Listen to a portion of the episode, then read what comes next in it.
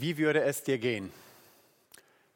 Du nennst dich Christ, bist vielleicht schon einige Jahre mit Jesus unterwegs, hast einen guten Anfang mit Jesus gehabt, aber im Laufe der Zeit ist die erste Liebe verloren gegangen. Du fängst an, dein eigenes Leben zu leben, du triffst Entscheidungen, ja, die in der Auswirkung ja, einen Lebensstil haben, der nicht dem Willen Gottes entspricht. Du bist immer noch Teil der Gemeinde, aber auf der anderen Seite lebst du dein eigenes Leben, losgelöst von Gott. Es bekommt jemand mit und kommt auf dich zu, nimmt den ganzen Mut zusammen und konfrontiert dich mit deinem Leben und sagt dir, lieber Bruder, liebe Schwester, ich ermahne dich. Ich ermahne dich, dein Leben, so wie du es lebst, ist einfach nicht in Ordnung. Ja, bring es mit Gott in Ordnung. Ja, ändere dein Leben. Wie würde es dir gehen in so einer Situation? Ich glaube, einige würden so einem Gespräch ausweichen, würden vielleicht verharmlosen, würden sich vielleicht ja in Ausflüchte äh, flüchten. Oder eine andere Situation, du bist Familienvater, du bist Mutter und du lebst dein Leben, du widmest dich den Kindern, du widmest dich dem Beruf, du widmest dich dem Alltag, deinen Hobbys und kümmerst dich um alle möglichen Dinge in deinem Leben. Und es passiert vielleicht ohne, dass du es so richtig bewusst wahrnimmst, dass du dich mehr und mehr Stück für Stück von der Gemeinde distanzierst.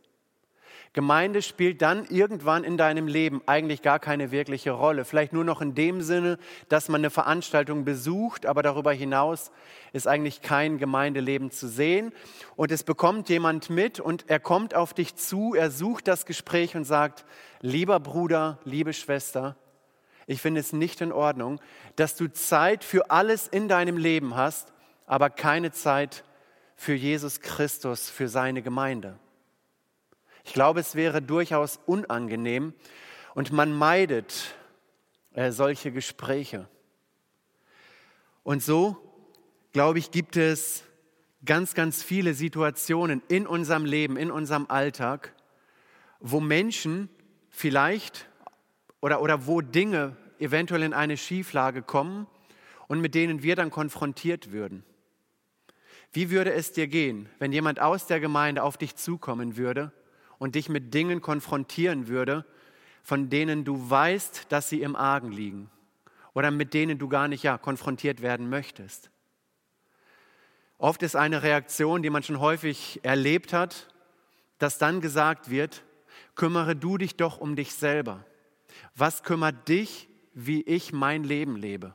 Ja, äh, steck deine Nase nicht in fremde Angelegenheiten. Es wurde vielleicht nicht exakt so formuliert, aber recht ähnliche Aussagen habe ich persönlich schon gehört und ich glaube, der ein oder andere weiß, wovon ich rede. Und die Frage, die sich stellt, lautet, wäre es denn nicht sehr viel einfacher, wenn wir im Gemeindeleben einander einfach nicht mehr ermahnen und äh, konfrontieren? Wäre es nicht ruhiger, friedvoller, harmonischer, wenn wir einfach sagen, ich lasse dich in deinem Glaubensleben dastehen, wo du stehst. Letztendlich musst du dich selber vor Gott verantworten. Und weil jeder selbst eines Tages vor Gott stehen wird, äh, leb mal so, wie du leben möchtest. Ich glaube, spätestens da wird Gemeinde aufhören, Gemeinde zu sein. Auf jeden Fall für mich, weil das, was Gemeinde eigentlich ausmacht, das Miteinander, und wir denken in der Predigtreihe ganz stark über dieses Miteinander nach, weil dieses Miteinander nicht mehr möglich wäre. Ich habe die Predigt folgendermaßen überschrieben. Ermahnt einander der Segen biblischer Ermahnung. Ja, das Wort ermahnen, wir haben es schon in der Kindergeschichte gehört, in der Hinführung, ähm, auch in den Gottesdienst, hat ein, ein sehr breites Bedeutungsspektrum. Ich habe mir mal die Worte ähm, herausgeschrieben. Es bedeutet herbeirufen, einladen, zu Hilfe rufen, aufrufen, auffordern, ermahnen, einschärfen, anrufen, bitten, ersuchen, ermuntern, zusprechen, trösten, Trost empfangen, mahnen, bestärken. Und ganz oft, wenn wir jetzt über das Wort ermahnen, nachdenken, ja, Parakaleo im Griechischen wahrscheinlich auch schon viele Mal gehört, dann ähm, wird meistens zu 80 Prozent darüber geredet, dass das Wort ermutigen, trösten, zusprechen äh, bedeutet. Und die andere Bedeutung, die genauso vorhanden ist, fällt leider in vielen Situationen vom Tisch. Und da geht uns als Gemeinde sehr, sehr viel verloren oder auch als Gemeinden, wenn wir eben nur die eine Seite der Ermahnung sehen, die Seite des Zuspruchs und des Tröstens, des Lobes.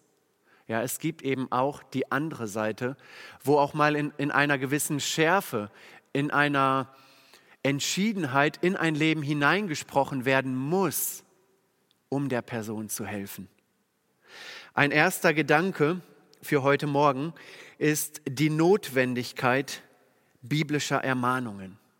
Wenn wir sagen, wir sollen einander ermahnen, dann geht es ja um dieses Einander. Das heißt, es geht um Menschen, die einmal, ja, wo es einen Tag im Leben gab, wo sie eine ganz bewusste Entscheidung für Jesus Christus getroffen haben, wo sie erkannt haben, ich bin ein Sünder, ich kann vor Gott nicht bestehen und wo sie sein Erlösungswerk für sich im Glauben in Anspruch genommen haben. Das heißt, ermahnen sollen Menschen, deren Lebensfundament Jesus Christus ist. Ja, für sie gelten diese Worte, die vor allen Dingen auch in den Briefen, in den paulinischen Briefen zu finden sind. Ja, das Lebensfundament ist identisch und auf dieser Grundlage ist es jetzt wichtig, einander Mut zuzusprechen, einander ähm, ja, zu vergeben, einander anzunehmen, einander zu tragen, zu dienen. Aber auf dieser Grundlage ist es ebenso wichtig, einander zu ermahnen, wie auch immer Ermahnung auszusehen hat, eben in dieser Vielfalt, die in diesem Wort impliziert ist. Eine erste Stelle, die ich gerne lesen möchte, finden wir in Römer 15, Vers 14. Da heißt es, im Übrigen bin ich persönlich davon überzeugt, liebe Geschwister, dass ihr durchaus selbst in der Lage seid, all das zu tun, was gut und richtig ist. Es fehlt euch in keiner Weise an der nötigen Erkenntnis, und ihr seid daher auch fähig, einander zu ermahnen, ja, einander mit seelsorgerlichem Rat äh, zu helfen. Ja, Paulus geht hier davon aus, dass Christen eine gewisse Reife haben sollten, um einander mit seelsorgerlichem Rat, so wie das hier wie gesagt übersetzt, äh, zu helfen, ähm, zueinander zu stehen. Und da sind wir eben alle gefragt. Ja, ein jeder, der wirklich sagt, Jesus Christus ist das Fundament meines Lebens, hat hier den Auftrag, seinem Nächsten, wer auch immer der Nächste ist, mit seelsorgerlichem Rat zur Seite zu stehen. Ein, weiter, ein weiterer Vers ist in 1. Thessalonicher zu finden. Da heißt es, weiter bitten, Luther übersetzt ermahnen wir euch, Geschwister, weist die zurecht. Also hier ein anderes Wort für Ermahnung, Nuseteo, ermahnt, also hier eine, eine, eine größere Schärfe, eine größere Dringlichkeit. Ermahnt, warnt, weist die zurecht, die ein ungeordnetes Leben führen. Ermutigt die, denen es an Selbstvertrauen fehlt. Helft den Schwachen, habt mit allen Geduld. Und hier wird uns eben dieses Bedeutungsspektrum vorgestellt, das in diesem Wort enthalten ist. Ja, die einen in der Gemeinde, die müssen zurechtgewiesen werden. Ja, die anderen wiederum, die müssen getröstet werden. Den anderen, einen muss geholfen werden, mit anderen wiederum muss geduldig umgegangen werden. Ja, und je nach Situation ähm, müssen wir eben schauen, wo ist was dran. Und da brauchen wir einander. Ja, es kann sein, ähm, es kann nicht sein, dass man in einer Gemeinde beispielsweise einfach sagt, ja, wir haben ja vielleicht die Seelsorger oder es gibt ja den Leitungskreis, Sie sollen mal jetzt der Ermahnung nachkommen, äh, Sie haben ja den Auftrag. Nein, wir alle haben diesen Auftrag, einander zu ermahnen. In Epheser 4, Vers 6 heißt es folgendermaßen, ihr Väter, verhaltet euch euren Kindern gegenüber so, dass sie keinen Grund haben, sich gegen euch aufzulehnen. Er zieht sie mit der nötigen Zurechtweisung und Ermahnung, wie der Herr es tut. Ja, Eltern haben aus der Sicht des Paulus einen dringlichen Auftrag, die Kinder zurechtzuweisen und zu ermahnen. Ja, ähm, so dass eben Kinder ihr Leben geordnet, ja, dass das Leben in geordneten Bahnen verlaufen kann. Ja, und jetzt darf man eben weder von der einen noch von der anderen Seite des Pferdes fallen. Ja? Auf der einen Seite darf die Ermahnung niemals so aussehen, dass jetzt hier, hier sind die Väter gemeint, dass sie irgendwie jähzornig werden, dass sie laut werden, dass sie schreien, dass sie unkontrolliert impulsiv werden. Aber auf der anderen Seite darf es es auch nicht geben, dass sie einfach alles tolerieren und ignorieren und dass das Kind quasi den Eltern auf der Nase rumtanzt. Weder das eine noch das andere ist richtig, sondern hier heißt es, er zieht sie mit der nötigen Zurechtweisung und Ermahnung. Und dann, wie der Herr es tut. Ja, also Eltern sollen es so tun, wie der Herr es tut. Wie erzieht denn der Herr?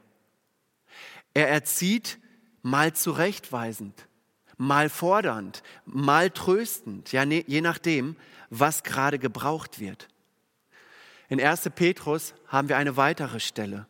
Da heißt es, liebe Freunde, ihr seid nur Gäste und Fremde in dieser Welt.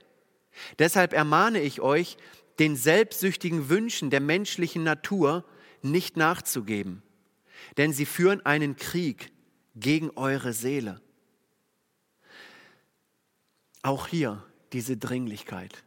Ja, hier wird gesagt, dass unser Bürgerrecht in den Himmeln ist.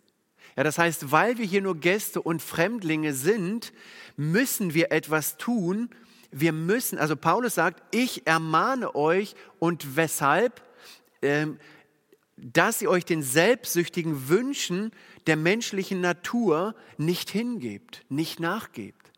Ja, ein Leben, das in der Selbstsucht gefangen ist, ist ein absolut armseliges Leben. Und so dürfen und sollen wir unser Leben nicht leben. Und da braucht es eben die gegenseitige Ermahnung. Aber es braucht auch die Ermahnung in einem ganz anderen Bereich. Den Vers haben wir zum Eingang des Gottesdienstes gehört in Kolosser 3, Vers 16. Da heißt es folgendermaßen, lasst die Botschaft von Christus bei euch ihren ganzen Reichtum entfalten. Unterrichtet einander in der Lehre Christi, zeigt einander den rechten Weg, ermahnt einander, so übersetzt Luther. Tut es mit der ganzen Weisheit, die Gott euch gegeben hat singt Psalmen, Lobgesänge und von Gottes Geist eingegebene Lieder. Singt sie dankbar aus tiefstem Herzen zur Ehre Gottes.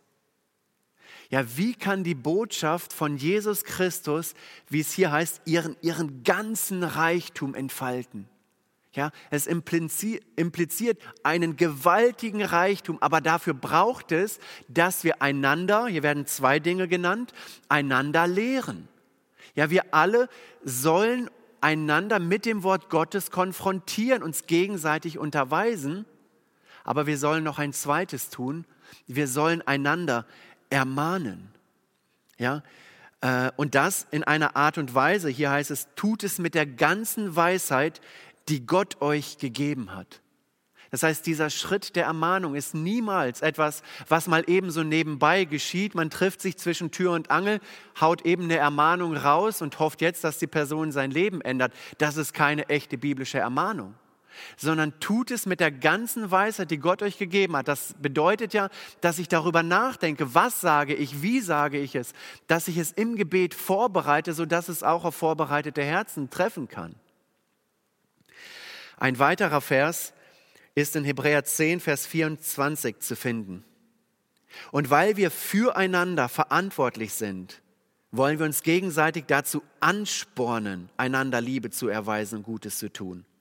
Deshalb ist es wichtig, dass wir unseren, dass wir unseren Zusammenkünften nicht fernbleiben, wie einige sich das angewöhnt haben, sondern dass wir einander ermahnen ähm, und ermutigen, um das umso mehr, ähm, als wie ihr selbst feststellen könnt, der Tag näher rückt, an dem der Herr wiederkommt. Ja, hier wieder diese Beschreibung, weil wir füreinander verantwortlich sind. Ja, weil der Wir-Gedanke in der Gemeinde präsent ist und wir unser Leben nicht nur für uns selber leben, sondern auch den Blick auf den Nächsten gerichtet haben, haben wir den Auftrag, einander zu ermahnen. Ja, wir sollen, wie es hier heißt, wir sollen einander anspornen, ähm, ja, gegenseitig anspornen, Dinge umzusetzen. Ja, vielleicht haben wir ein Projekt vor Augen, wo wir sagen, Mensch, lass uns das gemeinsam voranbringen, damit Gott dadurch die Ehre bekommt. Ja, wir sollen einander Liebe erweisen, ja, dass der Umgang mit dem Nächsten wirklich von Liebe geprägt ist. Wir sollen einander Gutes tun. Und dann wird hier aber auch gesagt, weil wir mit meinen Worten gute Gewohnheiten haben, sollen wir auch alles dran setzen, diese guten Gewohnheiten beizubehalten. Und diese gute Gewohnheit ist, wir bleiben den Versammlungen nicht fern. Aber hier ist davon die Rede, dass es einige gibt, äh, die den Versammlungen fernbleiben. Und da hat jeder von uns, der Teil, der Jesus Christus im Leben hat, den ganz konkreten Auftrag, dass wir einander ermahnen sollen, so heißt es hier. Ermahnt einander, dass das eben nicht geschieht, damit die Konsequenz eben nicht ist, dass im Endeffekt das Kreuz Christi mit Füßen getreten wird. Wir finden anschließend die stärkste Warnung im Neuen Testament sondern im Gegenteil, dass wir fest, dass wir ähm, uns dessen bewusst werden, der Herr kommt wieder und dass wir dementsprechend auch unser Leben leben in einer Erwartungshaltung. Der Herr kommt bald und ich bin bereit, wenn er kommt. Und da brauchen wir einander. Ja, wenn ich sehe, dass jemand sich mir gegenüber nicht richtig verhält, dann habe ich zwei Möglichkeiten. Entweder ich gehe mit der Person auf Abstand oder ich konfrontiere diese Person. Ja, die einfachste Möglichkeit ist es natürlich, ich gehe auf Abstand und ich meide die Person, ich meide vielleicht den Freundeskreis, die Familie. Dadurch geschieht vielleicht auch eine Entfremdung von der Gemeinde oder ich, äh, ich halte mich fern von der Gemeinde. Ich wechsle vielleicht die Gemeinde, ist ja immer einfacher, als sich Problemen zu stellen, Situationen zu stellen, um sie zu bereinigen, um wieder voll durchstarten zu können. Man wählt oft den leichteren Weg. Aber ich glaube, das kann nicht der Weg sein. Wenn ich anfange, vor Dingen wegzulaufen, zu flüchten, irgendwann werden mich diese Dinge immer und immer wieder einholen und ich werde früher oder später konfrontiert. Und wenn ich, mich jetzt, wenn ich jetzt nicht lerne, mich den Dingen zu stellen, dann werde ich mich später den Dingen wahrscheinlich genauso nicht stellen. Und so gibt es eben viele, viele weitere Verse, wo eben von Ermahnung in den unterschiedlichen Schattierungen die Rede ist. Und da möchte ich einen jeden von uns herausfordern und auffordern, zu überlegen, ähm, wo legt Gott dir eine Last aufs Herz? Auch in einer Dringlichkeit ins Leben deines Bruders, deiner Schwester hineinzureden. Wo sollst du es in aller Weisheit äh, tun? Ja, die Notwendigkeit ist eben darin begründet, dass wir an unterschiedlichen Stellen stehen. Der eine hat vielleicht erst dieses Jahr das Leben mit Jesus begonnen. Der andere hat es vielleicht vor 20 Jahren getan, aber ist im Glauben kalt geworden. Der eine brennt für Jesus, der andere ist gleichgültig. Und weil wir eben an unterschiedlichen Stellen stehen, ist diese gegenseitige Ermahnung notwendig, weil wir umeinander Bescheid wissen. Ja? Da, wo ihr Kontakte habt, da habe ich vielleicht überhaupt gar keinen Einblick. Da, wo Gott euch etwas aufs Herz legt, legt er es dem anderen vielleicht nicht aufs Herz, weil es euer Auftrag ist, in das Leben des Nächsten hineinzusprechen.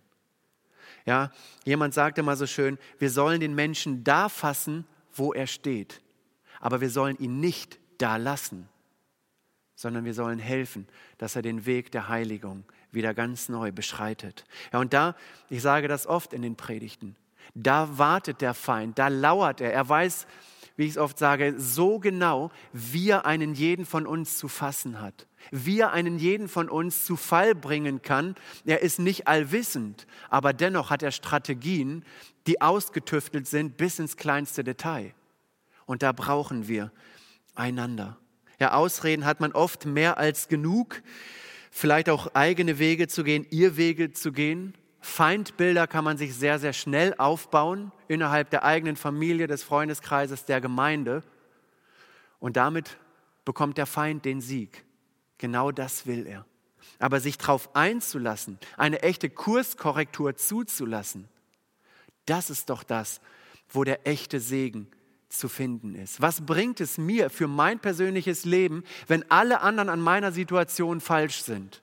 und ich nicht erkenne, dass ich mich selber vielleicht von Gott distanziert habe? Würde es mich nicht weiterbringen, selbst mal auf die Knie zu gehen und sagen, Jesus, ich habe mich von dir entfernt. Es tut mir leid. Bitte sei du wieder der Mittelpunkt in meinem Leben und vergib mir, dass ich eigene Wege gegangen sind. Wäre nicht das das, was Gott die meiste Ehre bereitet? Wir haben das in der Kindergeschichte so passend gehört. Ja, welch ein Vater könnte ich sein, wenn ich, um, um, um ein ähnliches Beispiel zu nennen, wenn ich an einer ganz großen Verkehrsstraße stehe, ja, die mit meinen fünf Kindern. Und ich stehe an der Straße und ich sehe die Autos, die fahren in einer hohen Geschwindigkeit vorbei. Und ich merke jetzt, wie die Kinder anfangen, Grenzen auszureizen. Ja, wie viel Zentimeter kann ich auf die Straße zugehen? Was wird der Papa noch erlauben und was wird er nicht erlauben? Oder ein Kind läuft einfach über die Straße, es passiert nichts, Gott sei Dank, und ich wische mir nur den Schweiß von der Stirn und sage, ja, ist ja noch mal gut gegangen. Ich glaube, ich, jeder würde das so sagen. Was für ein miserabler Vater. Er nimmt seine Verantwortung nicht wahr. Aber übertragen aufs Glaubensleben, wenn wir ganz ehrlich diese Frage zulassen, handeln wir nicht vielleicht doch manchmal ähnlich? Dass wir auch an einer Gefahrenstelle stehen, wo wir wissen, dass wenn Geschwister im Glauben diesen Schritt oder diesen Punkt überschreiten, dass sie sich in Gefahr begeben und wir kommen unserer Verantwortung nicht nach, handeln wir dann nicht genauso wie der Vater? Und da braucht es eine Vehemenz. Ja, ich muss als Vater auf, ja, auf Augenhöhe mit dem Kind reden oder einfach sagen, das, was du gemacht hast, das geht nicht. Es geht um Leben und um Tod.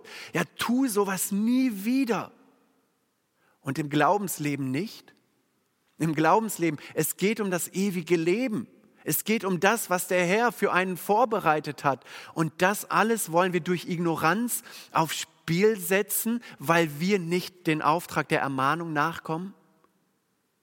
Ich möchte gar nicht mit dem Zeigefinger auf Einzelne zeigen, sondern mir sind selber genügend Leute eingefallen, die mir Gott aufs Herz gelegt hat, wo ich nachgehen muss, wo ich persönlich nachlässig geworden bin.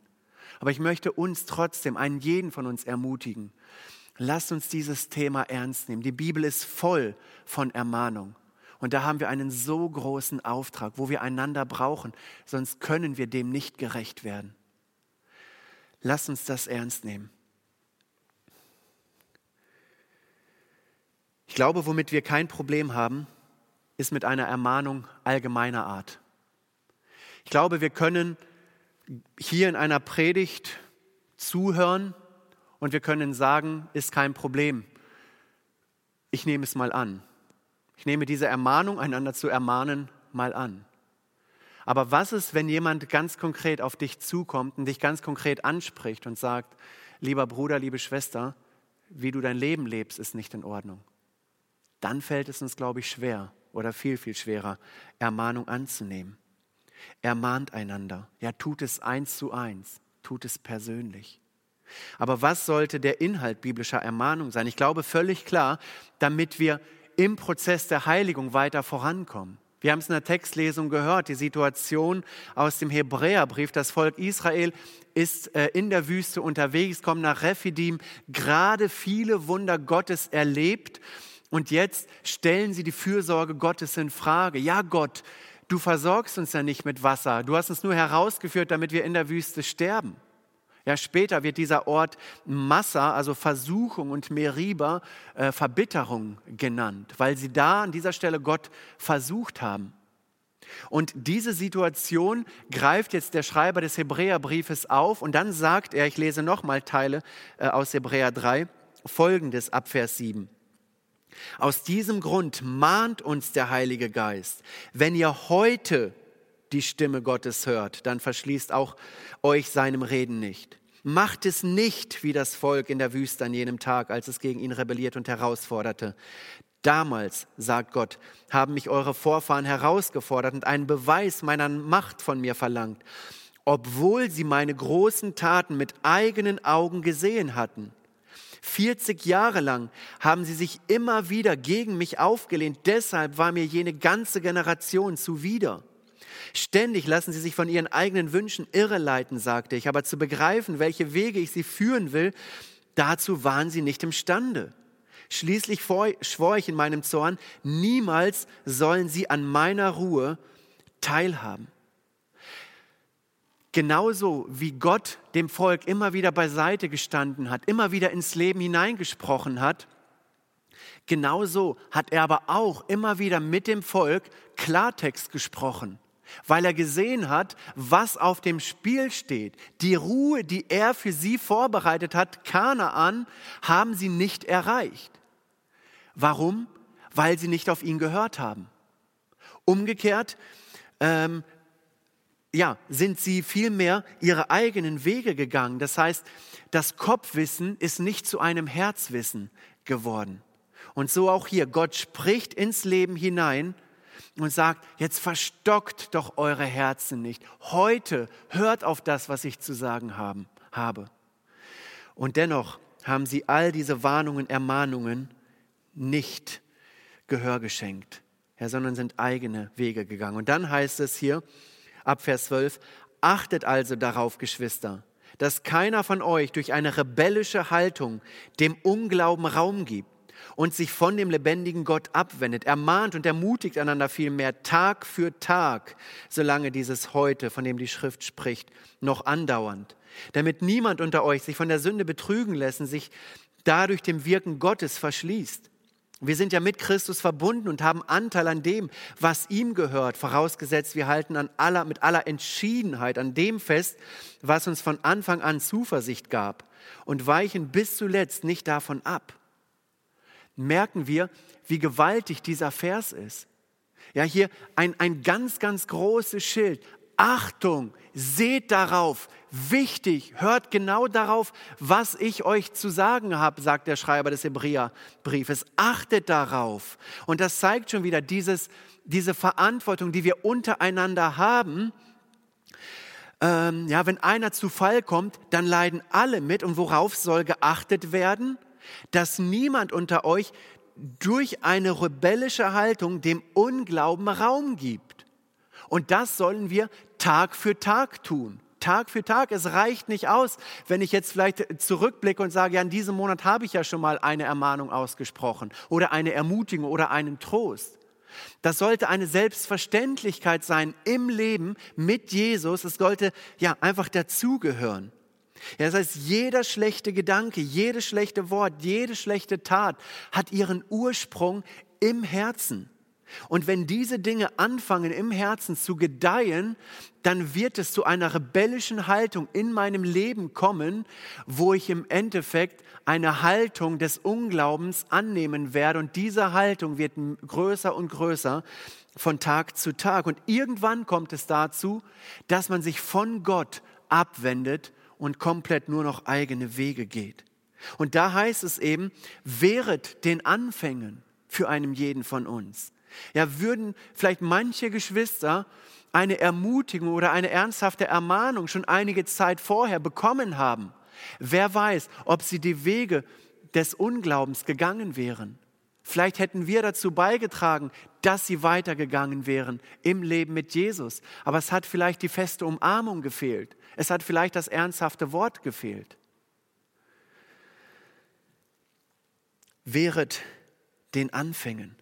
Und da ist es mir eben so wichtig, äh, so wichtig. Ich rede nicht von Moral. Ich rede nicht, dass wir alle quasi jetzt als Moralapostel auftreten und einfach nur ins Gewissen hineinreden. Ja, du solltest mal, ähm, ja, bescheidener sein. Du solltest mal nicht so viel lügen. Du solltest mal nicht so viel stehlen. Du solltest mal mehr Gottesdienst. Du solltest, du solltest, du solltest. Ja, also komm zurück in eine Gesetzlichkeit und alles wird gut. Das ist nicht damit gemeint.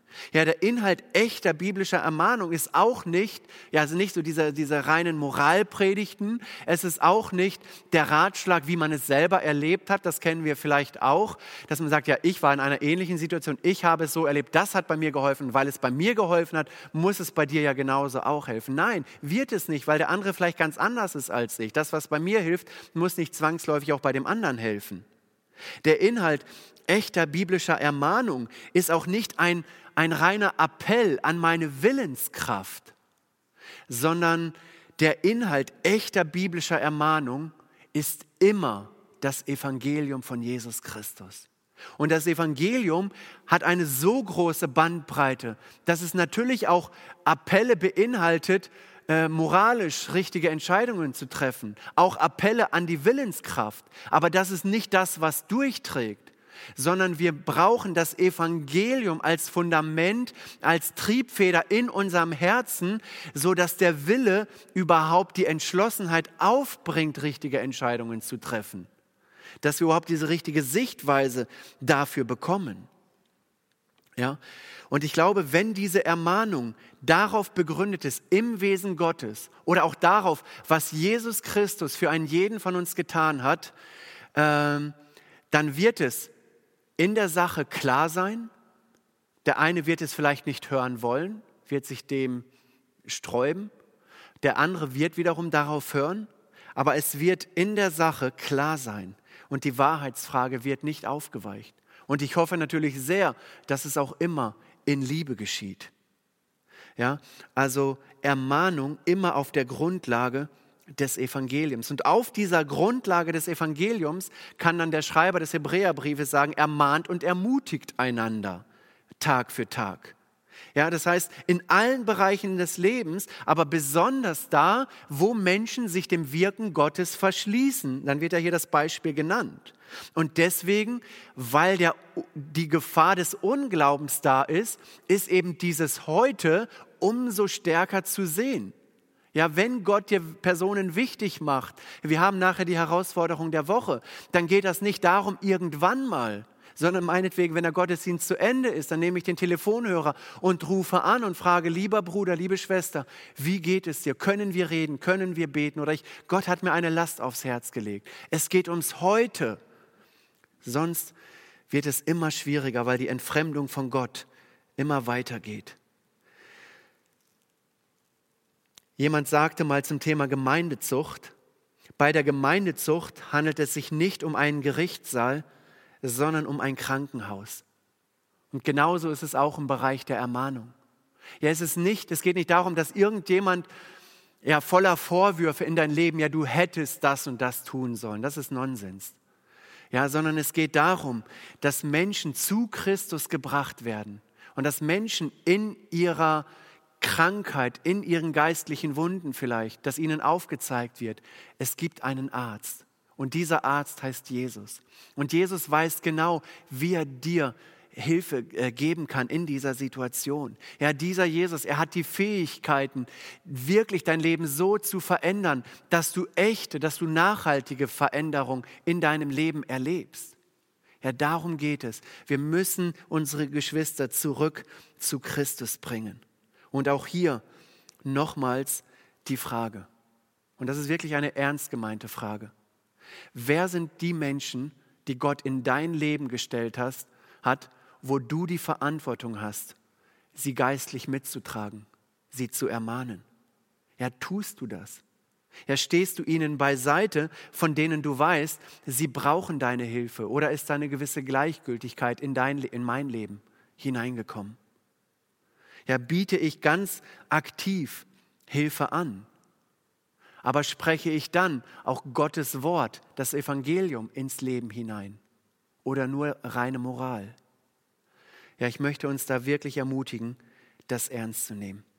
Und ein letzter Gedanke ist eben das Vorgehen biblischer Ermahnungen.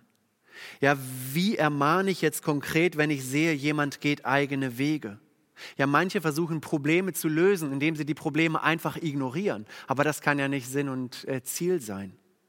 Ja, man tut, als ob es äh, die Probleme nicht gibt. Und indem man es ignoriert, werden die Probleme größer und größer und größer. Aber derjenige, der ernsthaft biblisch ermahnt, der sollte, glaube ich, ganz wichtig versuchen, Anteil zu nehmen am Leben des anderen. Manchmal ist es natürlich nicht möglich. Manchmal muss auch in die Situation hineingesprochen werden, ohne Anteil am Leben zu haben, weil es nicht anders geht. Aber wenn möglich, lasst uns Anteil haben. In 1 Timotheus 5 heißt es, wenn du einen älteren Mann ermahnen musst, dann fahre ihn nicht heftig an, sondern rede mit ihm, als wäre er dein Vater. Jüngere Männer ermahne wie Brüder, ältere Frauen wie deine Mutter und jüngere Frauen wie Schwestern mit aller gebotenen Zurückhaltung. Ja, dieser Vers, er impliziert, dass auch jüngere Geschwister, auch ältere Geschwister ermahnen dürfen. Nur die Art und Weise, die wird hier eben angesprochen. Ja, äh, Paulus sagt zu Timotheus, niemand hat das Recht, auf dich herabzusehen, nur weil du noch jung bist. Also niemand verachte dich wegen deiner Jugend, Luther. Er sei den Gläubigen ein Vorbild in allem, was du sagst und tust. Ein Vorbild an Liebe, Glauben und Reinheit. Ja, das heißt, die Art und Weise ist das entscheidend. Und wenn ich jetzt eine ältere Person anspreche, dann sollte ich das mit Respekt tun. Ja, wie ich mit meinem Vater rede, mit Wertschätzung, mit Liebe. Ja, dass ich auch zuhöre. Vielleicht, wie konnte es dazu kommen? Mit Liebe auf jeden Fall. Ja, ich glaube, wer laut wird, der hat nichts unter Kontrolle. Ich weiß nicht, wenn ihr selber mal so zurückdenkt in euer Leben, hat eine Ermahnung, die durch laute Appelle, vielleicht durch Schreien oder ähnliches äh, geschehen ist, wirklich eine Herzensveränderung bewirkt? Ich glaube nicht. Man kann vielleicht ganz kurzzeitig äh, das Verhalten beeinflussen, aber eine Person wird sich nicht ändern, nur weil sie laut von der Seite angefahren wird. Und hier heißt es dann, jüngere Männer ermahne wie Brüder. Ja, mit meinem Bruder rede ich etwas anders als mit meinem Vater. Immer noch liebevoll, immer noch respektvoll, aber irgendwo dann doch auf Augenhöhe. Ich kann Dinge vielleicht etwas konkreter in die Situation hineinsprechen. Ja, ältere Frauen wie deine Mutter. Ja, das impliziert auch die Frage, wie rede ich denn eigentlich mit meiner Mutter? Rede ich so mit meiner Mutter, wie man mit einer Mutter reden sollte? Oder ist das so, ich weiß nicht, wie, wie, wie der schlimmste Heide mit seiner Mutter redet. Jüngere Schwestern, äh, jüngere Frauen wie Schwestern mit aller gebotenen Zurückhaltung. Ja, hier geht es um den Umgangston, um Taktgefühl, dass ich bewusst meine Worte wähle. Ja, ich kann nicht vielleicht mit, mit meiner Schwester genauso reden wie mit meinem Bruder mit meiner Mutter vielleicht anders wie mit meinem Vater. Ich muss mich auf die jeweilige Situation einstellen und überlegen, wen habe ich vor mir? Ist die Person vielleicht übersensibel? Da muss ich etwas anders mit ihr reden. Oder ist er ein, ich weiß nicht, ein Traktor, ja, wo man einfach mal direkt Dinge auch mal vor den Kopf sagen kann und sie verträgt das. In Galater 6, Vers 1, und der Vers ist mir wirklich wichtig geworden, da heißt es, Geschwister, wenn sich jemand zu einem Fehltritt verleiten lässt, sollt ihr, die ihr euch von Gottes Geist führen lasst, ihm voll Nachsicht, also Luther übersetzt sanftmütigem Geist, wieder zurechthelfen. Ja, und gerade da, wo Menschen anfangen, eigene Wege zu gehen, da passiert es ganz oft, dass wir als Christen in der Gefahr stehen, uns dem Niveau anzuschließen. Da ist vielleicht die Tochter, der Sohn, er geht eigene Wege, er bleibt bis tief in der Nacht weg, er lebt nur noch für Party, für andere Sachen, was auch immer.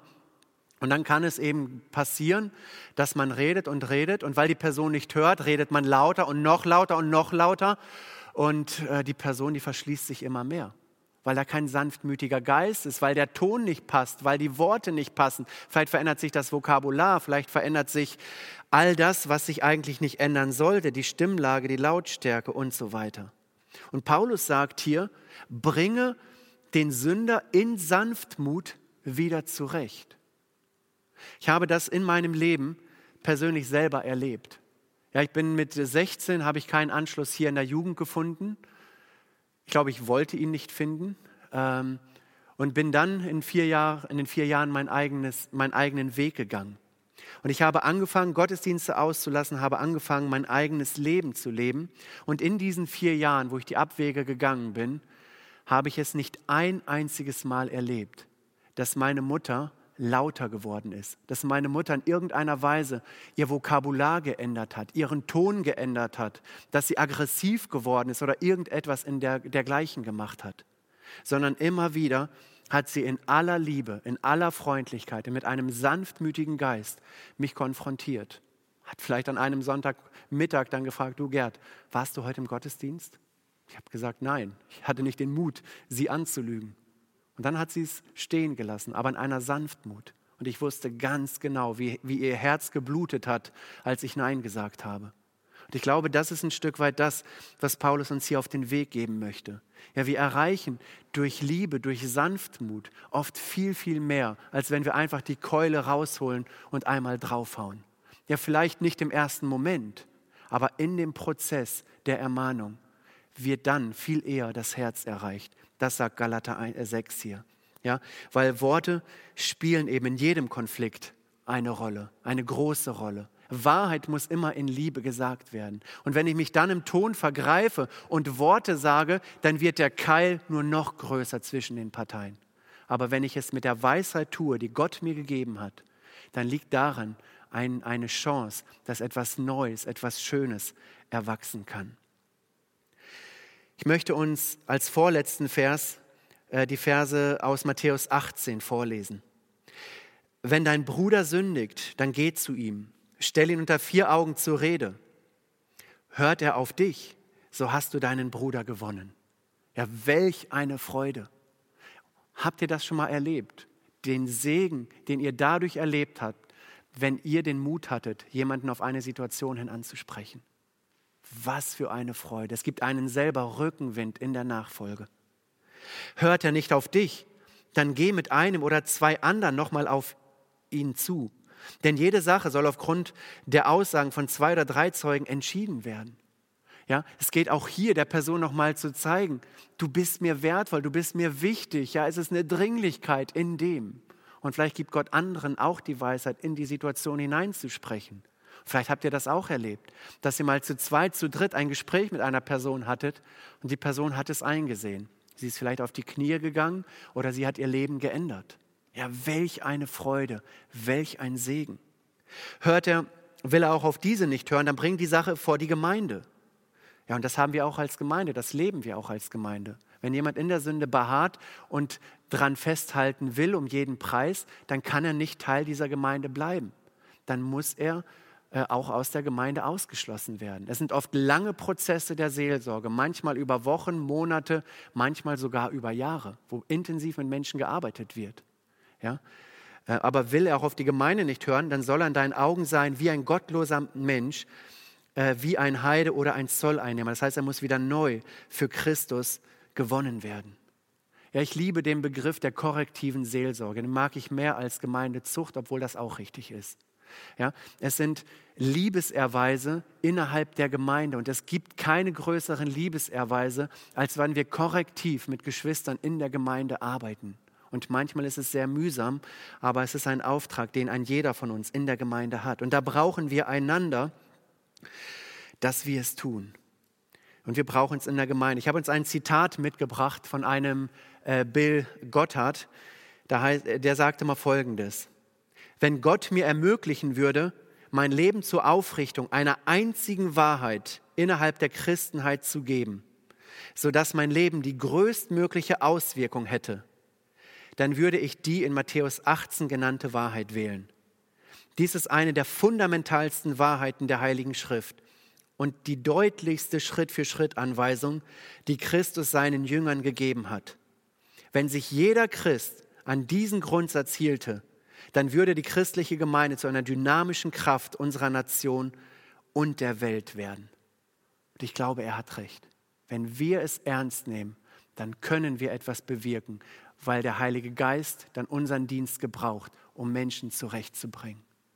Und damit möchte ich auch zum Ende kommen. Ja, zum Ende kommen. Ich habe den Schluss überschrieben der Segen biblischer Ermahnung. Es lohnt sich, dass wir es tun. Ja, manche Veränderung braucht wirklich viel Zeit. Es braucht viel Kraft, es braucht viel Durchhaltevermögen. Vielleicht nach der zweiten noch eine dritte und eine vierte Meile zu gehen. Es braucht den Einsatz. Es braucht das Gebet, das ernsthafte Gebet, dass Gott den Durchbruch schenkt. Ja, aber es lohnt sich, weil wir dadurch unserem Herrn und Heiland den Gehorsam zeigen. Es lohnt sich, weil dadurch Gott alle Ehre bekommt. Es lohnt sich, weil dadurch Liebe und Wertschätzung meinem Bruder, meiner Schwester gegenüber zum Ausdruck gebracht wird. Und ich zeige, du bist mir nicht unwichtig. Ich habe dich lieb in dem Herrn. Und es ist mir wichtig, dass wir gemeinsam den Weg des Glaubens gehen.